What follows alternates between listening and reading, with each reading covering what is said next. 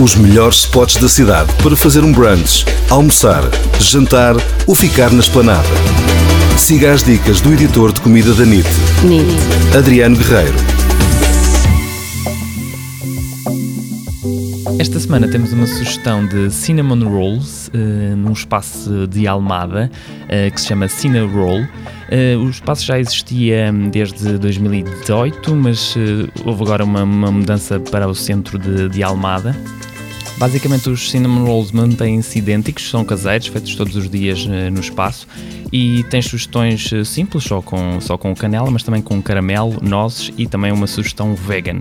Depois, por cima, podes pôr os, os ingredientes que mais preferires, como manteiga de amendoim, oreo, marshmallows e até creme brulee. Portanto, muito boas sugestões. Os melhores spots da cidade para fazer um brunch, almoçar, jantar ou ficar na esplanada. Siga as dicas do editor de comida da NIT, NIT. Adriano Guerreiro.